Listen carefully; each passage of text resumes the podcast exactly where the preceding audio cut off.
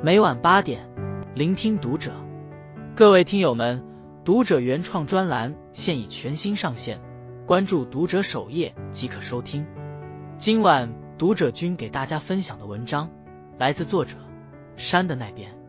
看懂李雪琴的塑料袋理论，我顿悟了成年人世界最高级的自律。前段时间看了一个热门综艺，里面讲现代人的一种消费现象，很有意思。去超市买东西可能花了一两百块，但结账时却不愿意花五毛钱买个塑料袋。参加综艺的李雪琴也说自己不会买，因为觉得一次性塑料袋的可替性很强，还说如果不买面包肚子会饿，但如果不买塑料袋可以用双手抱着。对于有人购物结束不愿意买塑料袋的现象，心理学博士李松蔚这样解释背后的原理：不买塑料袋不是在乎那几毛钱，而是不买塑料袋这个动作是在把消费中的水分挤出去，挤出去的过程会有一种成就感和掌控感。虽说买一次性塑料袋真的很方便，但李博士讲的带水分的消费，在生活的其他方面比比皆是。比如为了满足欲望购买奢侈品而冲动消费，为了和别人攀比追求流行商品而忽视自己到底需不需要，这样的花销对人生没有长期效益，它带来的快感只在当下的这一刻。人生就如投资，最后收获什么取决于你前面投资了什么。中年以后，金钱和精力都格外珍惜。更应该高效合理的安排，把眼光放长远，做真正有价值的事，这才是有智慧的人生。投资身体，收获健康。有这样一个视频，叫《人生最后十年，你要怎么过》，看完让人心有余悸。运动与不运动的人，在人生的最后十年，有着天上和地下的差别。运动。决定一个人清晨是穿上鞋轻松的开启一天，还是小心翼翼的从病床上起身。运动决定一个人是精神的对着镜子打领带，还是颤颤巍巍的扶正鼻子里的氧气管。运动还决定一个人是每天儿孙围绕欢声笑语，还是冷冷清清躺在医院，身边少有人前来探望。人生越往后走。运动在一个人身上的影响就会被放得越大。运动的人身体机能会明显优于同龄人。五十多岁的中年女性不靠任何帮助完成横跨马六甲海峡的挑战，你能想象到吗？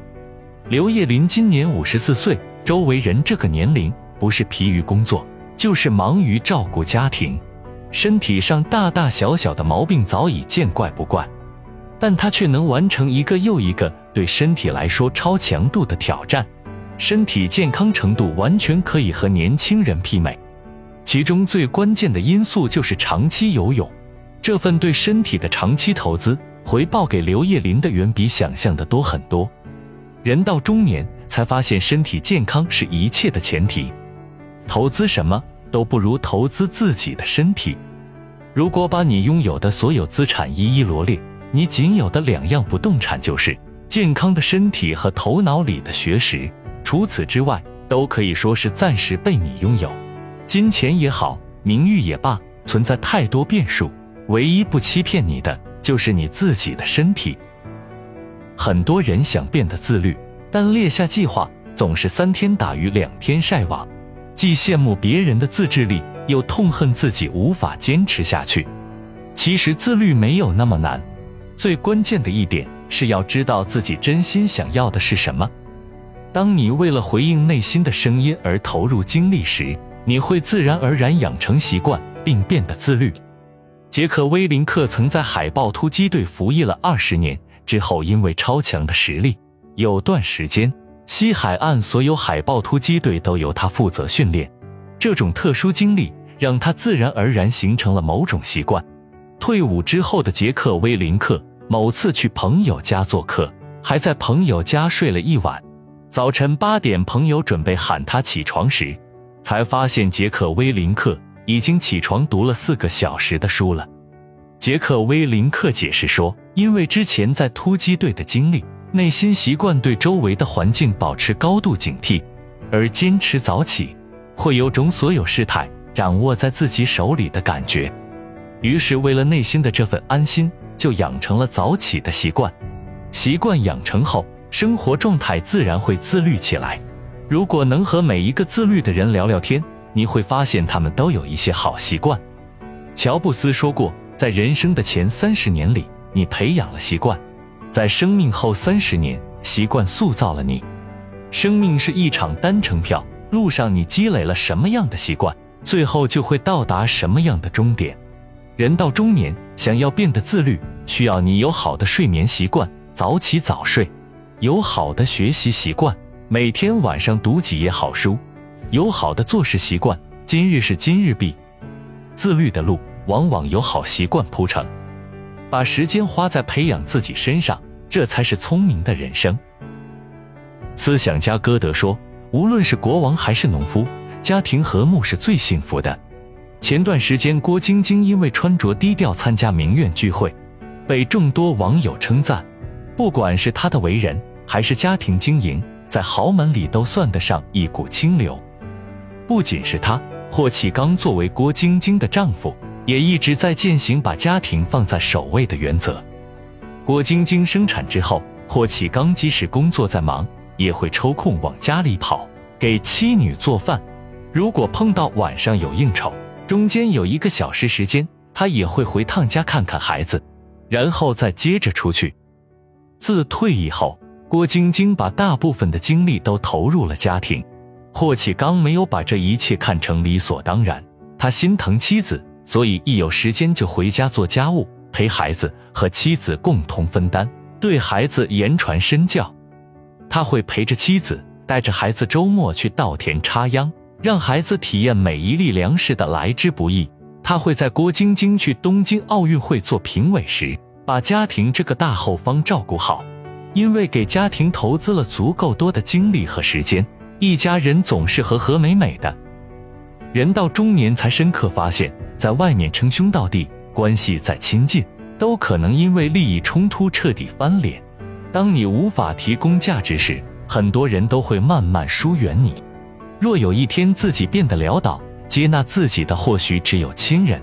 人这一辈子一定要知道，生命中哪些人才是最重要的，把时间花在这些人身上，才是最不会后悔的投资。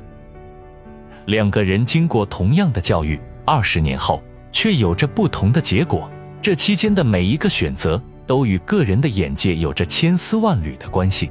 曾国藩提倡通过读书拓宽眼界。他曾说：“人之气质由于天生，很难改变；唯读书则可以变其气质。古之精于相法者，并言读书可以变换骨相。”平日里的他读的书种类也很多，不仅有历史书、诗词，还有各种经世之学。这些书籍不仅带给曾国藩知识，更重要的是让他保持清醒的头脑，看待万千世界。投资人张雷也是一个从小就喜欢读书的人，他知道别人告诉他的东西书里可能有，但书里有的东西别人未必都知道。带着这样的信念，他一直武装自己的头脑。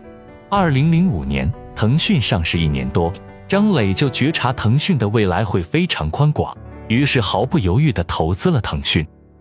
二零一零年，京东的创始人四处筹资，很多人并不看好。但张磊慧眼识珠，一次性向京东投资三亿美元。培根说过：“读史使人明智，读诗使人聪慧，学习数学使人精密，物理学使人深刻，伦理学使人高尚，逻辑修辞使人善变。”如果你想在未来活出一番风采，一定不要忘记投资自己的头脑。决定一个人超过其他人的关键因素，一定是脑海中高于其他人的眼界。眼界不同，想问题的思路不同，做出的选择不同，最后的结局就会不同。随着年龄变大，身外之物都会贬值，但一个人脑子里的见解反而会越来越有价值。